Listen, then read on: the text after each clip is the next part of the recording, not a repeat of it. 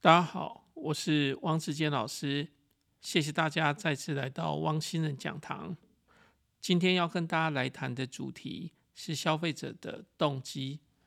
什么是消费者的动机呢？其实要谈这个主题的时候，我们比较好的方式是用四个字，叫做起心动念。什么是起心动念？就是消费者在做这件事情的时候，背后的动机，行为的背后常常会有不同的动机。举个例子来说，如果我们问这个问题：消费者为什么要去购买这一项东西？这样的问题感觉是一个大哉问。那我们很可能很直觉的就给一个答案。可是这个答案是不是所有消费者都是这样想的？还是在不同情境下面，消费者的想法是不同的？简单的说，最简单的一个产品，消费者为什么会去购买瓶装水？是因为方便，因为天气很热，然后他现在想要喝水，是因为安全的考量或健康的疑虑，在他目前所属的区域里面没有够安全的水，所以他去买瓶装水。这常发生在什么？台湾的台风过后，自来水出来的水，如果水质不够好的时候，大家就会拼命的跑去量贩店或者是便利商店去买大瓶装的一个矿泉水或者瓶装水。这时候其实它是一种安全上的考量，那也有可能是健康上的疑虑顾虑，才导致这样的一个情况的。因为在这个地方。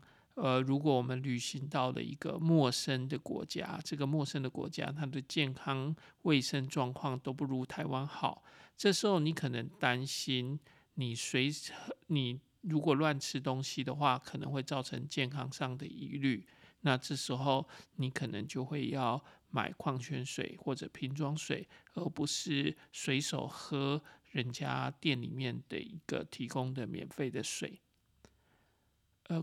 买这种瓶装水还有一种可能，你有没有到过一些呃比较呃高档的餐厅，或者是说其实也不必特别高档，很多餐厅它提供的水，它是一个矿泉水，但是是玻璃瓶的，而且是法国的阿尔卑斯山进口的一个矿泉水，或者某某冰山的矿泉水，那这种水。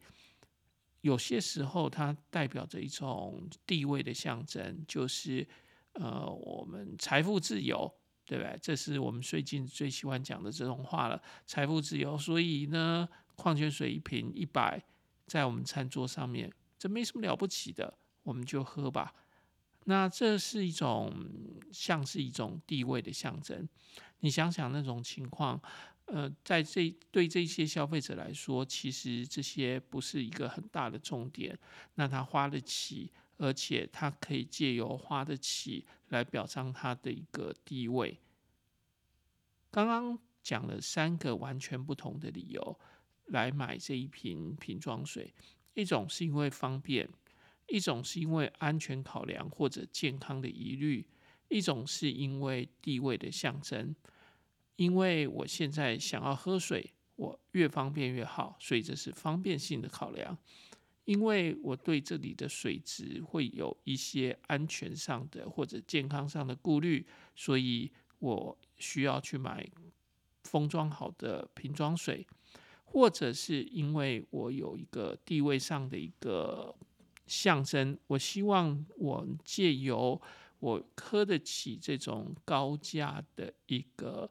冰山的矿泉水来表彰我属于社会的上流阶级。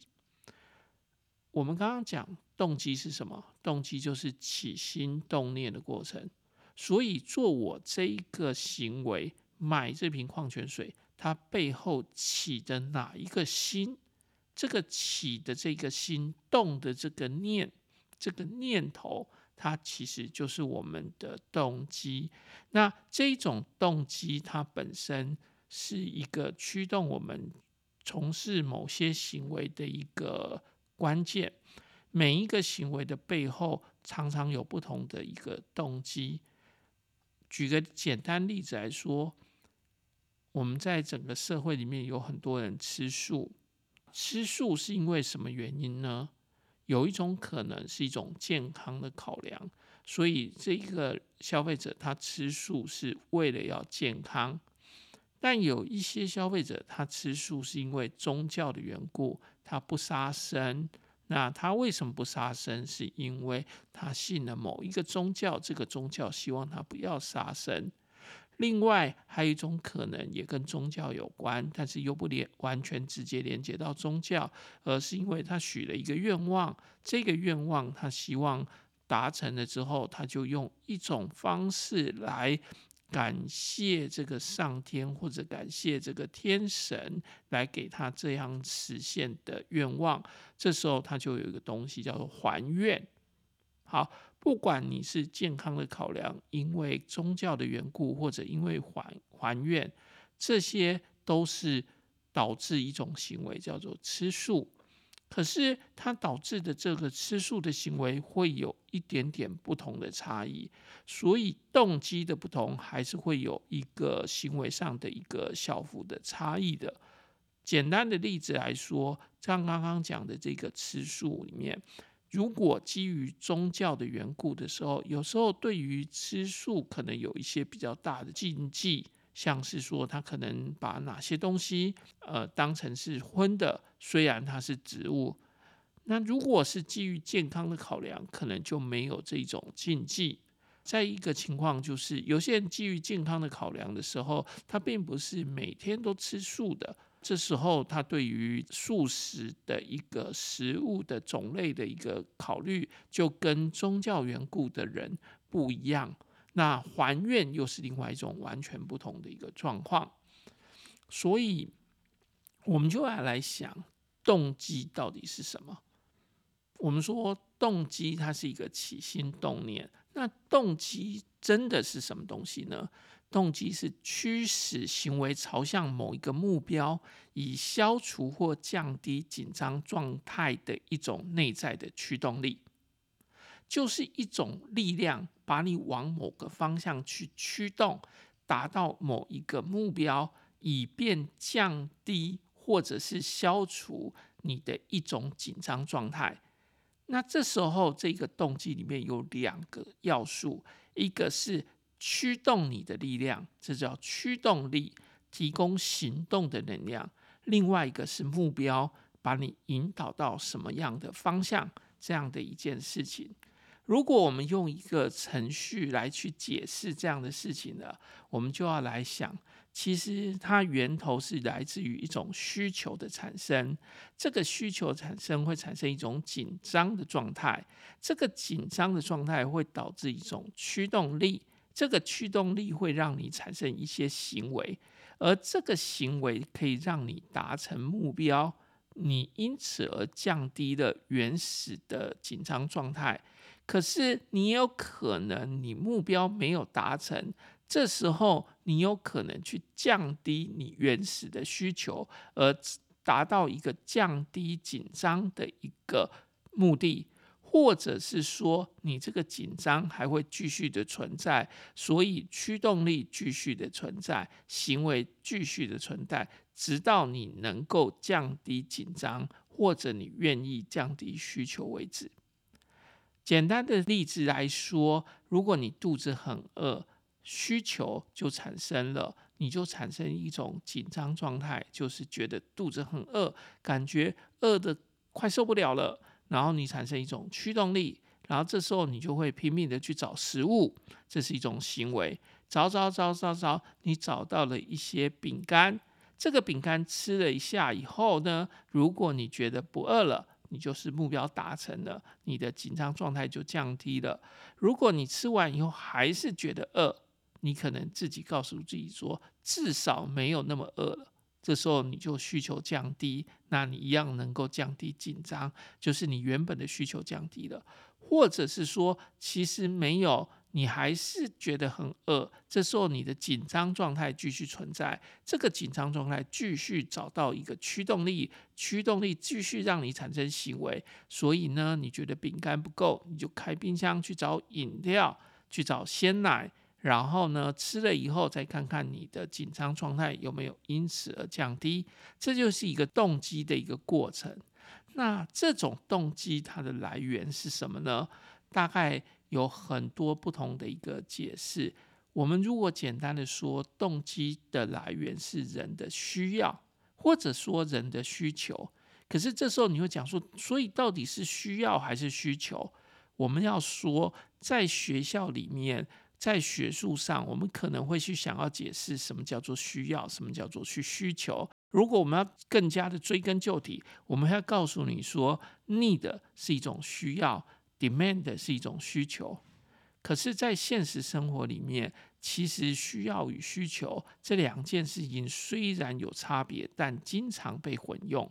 所以呢，其实我们不一定真的要严格的区分需要或者是需求，但我们大约知道，就是有一种消费者心中的需要或者是需求被产生了之后，就是我们的动机开始诱发的时候，这种需要。或者你要说它需求也可以，有两大类的需要，一种叫做生理性的需要，一种叫做心理性需要。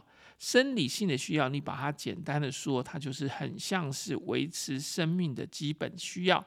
那心理上的需要，就是后天产生的，受到文化的规范而来的一些需要。但有些需求，它当然是介于两者之间。不过，用这两个方法来分，其实也还蛮容易让人理解的。你的肚子饿、天气冷，它大概是一种维持生命的基本需要。可是肚子饿的时候，你想要吃好吃的，那它大概是一种后天产生的、受文化规范而来的。因为你可以去吃臭豆腐，你也可以去吃麻婆豆腐，你也可以去吃皮蛋豆腐。可是你喜欢吃哪一种豆腐呢？你会发现这跟你的文化养成，或者你的口味，或者什么，其实都会有关系的。米其林美食可以满足你肚子饿的需求，但是街边的非常廉价的美食也可以满足你肚子饿的需求。所以它是比较像是一种心理上的需要。而不是生理上的需要，可是你生理上的需要是你肚子饿了，你要吃东西。这种动机也可以区分成功能性的需要，或者是经验性的需要。什么叫功能性的需要？就是你想要达到什么功能，可以解决什么样的问题。什么是经验性的需要？就是你希望能够经历什么样的体验，获得哪些的一个感官的愉悦。所以我今天肚子。二，我去一个地方吃东西，它是一种功能性的需要。这个东西好吃是一种功能性的需要。可是呢，我体会到那过程中的一个经验，它就是一种经验性的需要。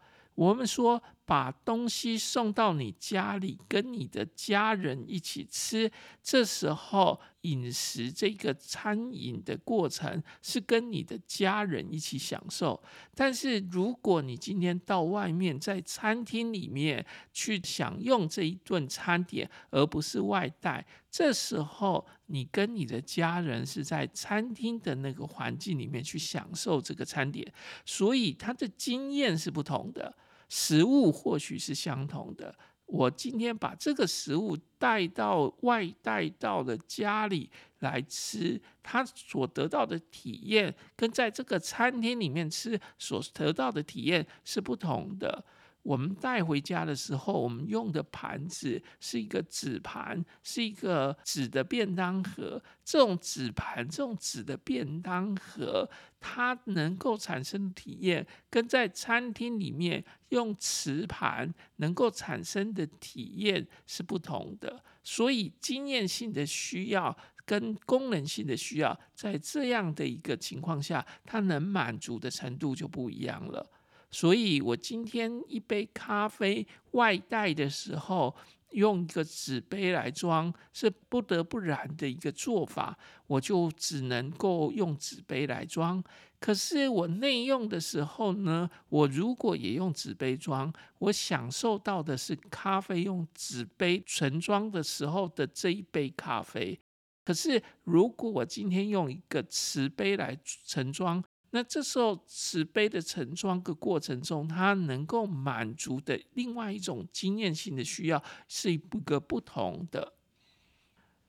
动机的来源还可以分成功利性的动机跟快乐性的动机。这个功利性的动机比较对应到刚刚所说的功能性的需要，而快乐性的动机比较能够对应到刚刚所说的一个经验性的需要。所谓的功利性的需要是满足消费者的功能性的需求，使消费者能够达到某一个任务。这种功利性的动机就是这样子来说的。可是快乐性的时候，他讲的东西是那一个过程，是刚刚讲的那个经验。这个经验的过程中，给消费者带来情感上的美的感官体验的，或者感官上的愉悦。幻想或者欢乐的这种感觉，这东西都是一种快乐性的动机。我们如果这样说，当我去一个游乐园里面去玩的时候，它其实它的功利性动机可能没有太多，可是它的快乐性动机就高了，因为快乐性的动机的过程中，我可以体验到它那种愉悦的一个感觉。这种动机的强度是不一定的。目前的状况跟理想状况的距离，会决定这种动机的一个驱动力的大小。所以，刚吃饱饭的人不会想要再吃东西，而隔了四个小时、五个小时、六个小时之后，消费者又想吃东西了。所以，到底消费者想不想吃东西，它其实是跟当时的时间有关的，跟这个动机的强度是有关的，而这个强度是一个持续变化的。所以，我们在讨论很多消费行为里面，其实有很多东西它比较稳定，可是动机它是一个不稳定的。简单讲了一个例子，你现在一点都没有想买手机的动机，对不对？或许是，可是呢，如果呢，你等一下手机掉到地上，你就突然有买手机的动机了，对不对？为什么？因为手机被你摔坏了，对不对？当然你会说，哇，摔坏了，我要拿去修。当然，修是另外一种可能。可是，当你手机摔坏的时候，你就有一种可能的动机，就是会想要去买一支新手机。那这时候，一分钟前你手机没有购买的动机啊，可是，一分钟后你却有很大的购买动机啊。所以，时间变化是很快的。这跟当时的一个理想状态跟现实的状态之间的一个差距大小，这会影响很大的。动机可以讨论的因素里面有一个很重要的，就是摄入。什么叫摄入？摄入这个名词哦，它的英文是 environment，i n v o l v e m e n t。当然，摄入这个词哦，在中文里面本来就被广泛使用，可是，在消费行为里面，它就是对应到这个字 environment。那它对应到的一个观念是跟个人的攸关程度，所以一个人高度摄入这一个产品。在我们消费行为里面的解释是指说，这个产品跟这个人高度有关，摄入程度越高的时候，我们消费者会越设法的想要去满足需求，他会在乎自己关心的东西，这叫摄入。那动机跟摄入很有关系哦，因为如果这个东西消费者一点都不关心，那消费者就不会产生太大的动机了。这种摄入可能针对三个不同的标的物，当然所有的标的物都有可能有摄入的这个情况产生。可是，在消费行为里面，我们比较常讨论这三个：一个叫做产品的摄入，一个叫做广告的摄入，一个叫做购买的摄入。所谓的产品摄入，是指这个产品对消费者的攸关程度或者重要程度。所谓的广告摄入，是指消费者看了一则广告以后，觉得这一则广告跟消费者的攸关程度或者重要程度到底有多高。那另外还有一个东西叫做购买摄入，是指这一次的购买活动跟消费者的攸关程度或重要程度有多大的一个关联。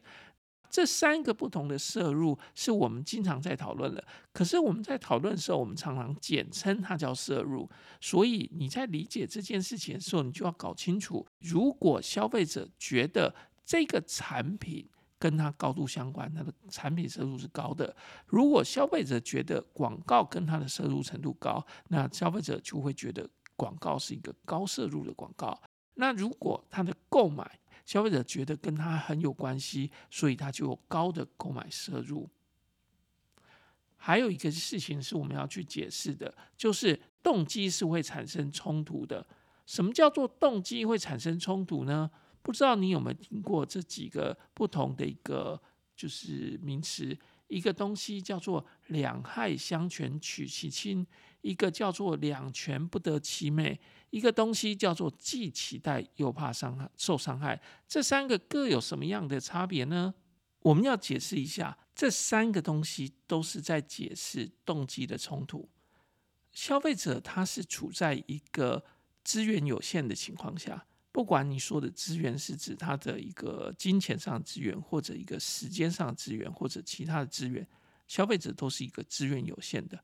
所以他要采取某一个行为的时候，他可能被迫不能采取某一个行为，所以他是在这个众多行为里面择一的。举个例子来说，如果你要让他吃东西，到了一个美食街，他到了看了那么多的一个产品，他就要想他到底想要吃什么东西，所以这时候吃了某一个，他可能就不能吃别的了。或者至少他只能吃少数的几个，这时候我们就产生一个东西叫做两全不得其美，意思是指说趋近跟趋近的冲突，两个行为或者两个事物中间，它只能择一而为，它不能够兼得。好。另外一种可能的动机冲突是趋近跟规避的冲突，就是一种既期待又怕受伤害的感觉。他想要做某一件事情，可是这件事情常常带来负面的另外一件事情，所以他怎么样在做这个正面的事情的时候，避免另外一个负面造成他的不好的一个感觉，这时候他就是会产生这种既期待又怕受伤害的感觉。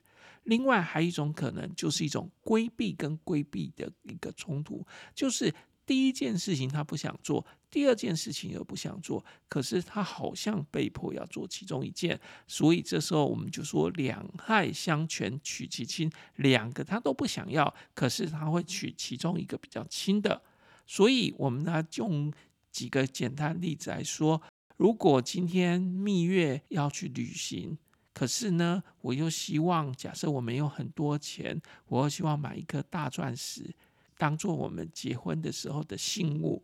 这时候，你就会发现，去旅行跟买个大钻石，这两个都是我想要达成的，所以就会有一个趋近趋近冲突。我就是两全不得其美。不然就是出国旅行，不然我就去买了一个钻石。那当然，我有很多钱的时候，我两个都可以兼得。可是，如果我发现我的财务上没有办法负担的时候，我就必须要在两个中间取其中一个。这时候就会产生趋近趋近冲突了。这时候我们就会遇到了一种动机上的一个冲突的状况。再来，再举一个例子来说。呃，生日蛋糕或者是很多的蛋糕都很好吃，可是我想吃这个美食，但是我又害怕体重上升。这时候就是一种趋近跟规避的冲突。我趋近于美食，但我规避体重上升。所以你会说，那等一下吃完以后再去运动啊？当然，这就是一种可能的解决方案了，就是吃完以后去运动，能够趋近美食，但是又规避体重上升。另外还有一种可能呢，就是。零卡可乐这种类型啦，所以呢，我今天的食物是好吃，可是又不会增加体重。诶，这就是一种针对于趋近规避冲突所做的一个产品设计。有很多这样的设计哦。你有没有看过那种完全不用、几乎不用奶油的生日蛋糕？那为什么它几乎不用奶油？因为奶油热量高，可是大家还是觉得蛋糕很好吃。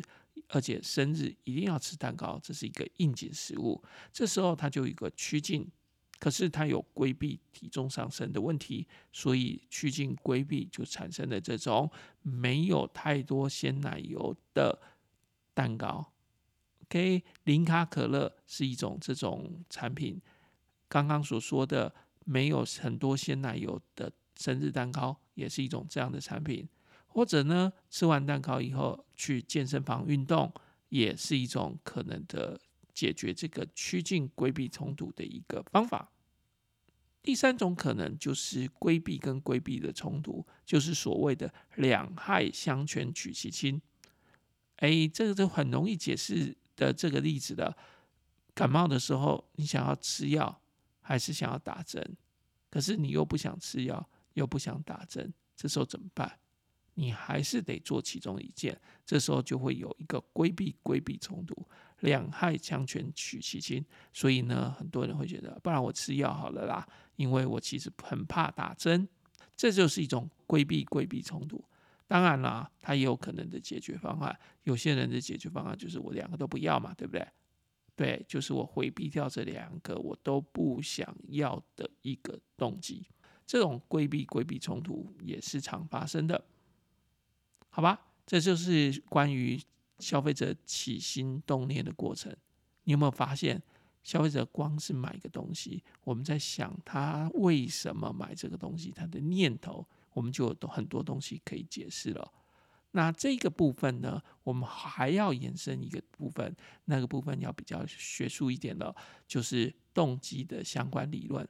所以，如果你对这个怎么样去解释消费者动机有兴趣的话，你其实应该要继续往下听。下一个单元就是动机的理论，好吧？我们这一个讲次的内容就到这边。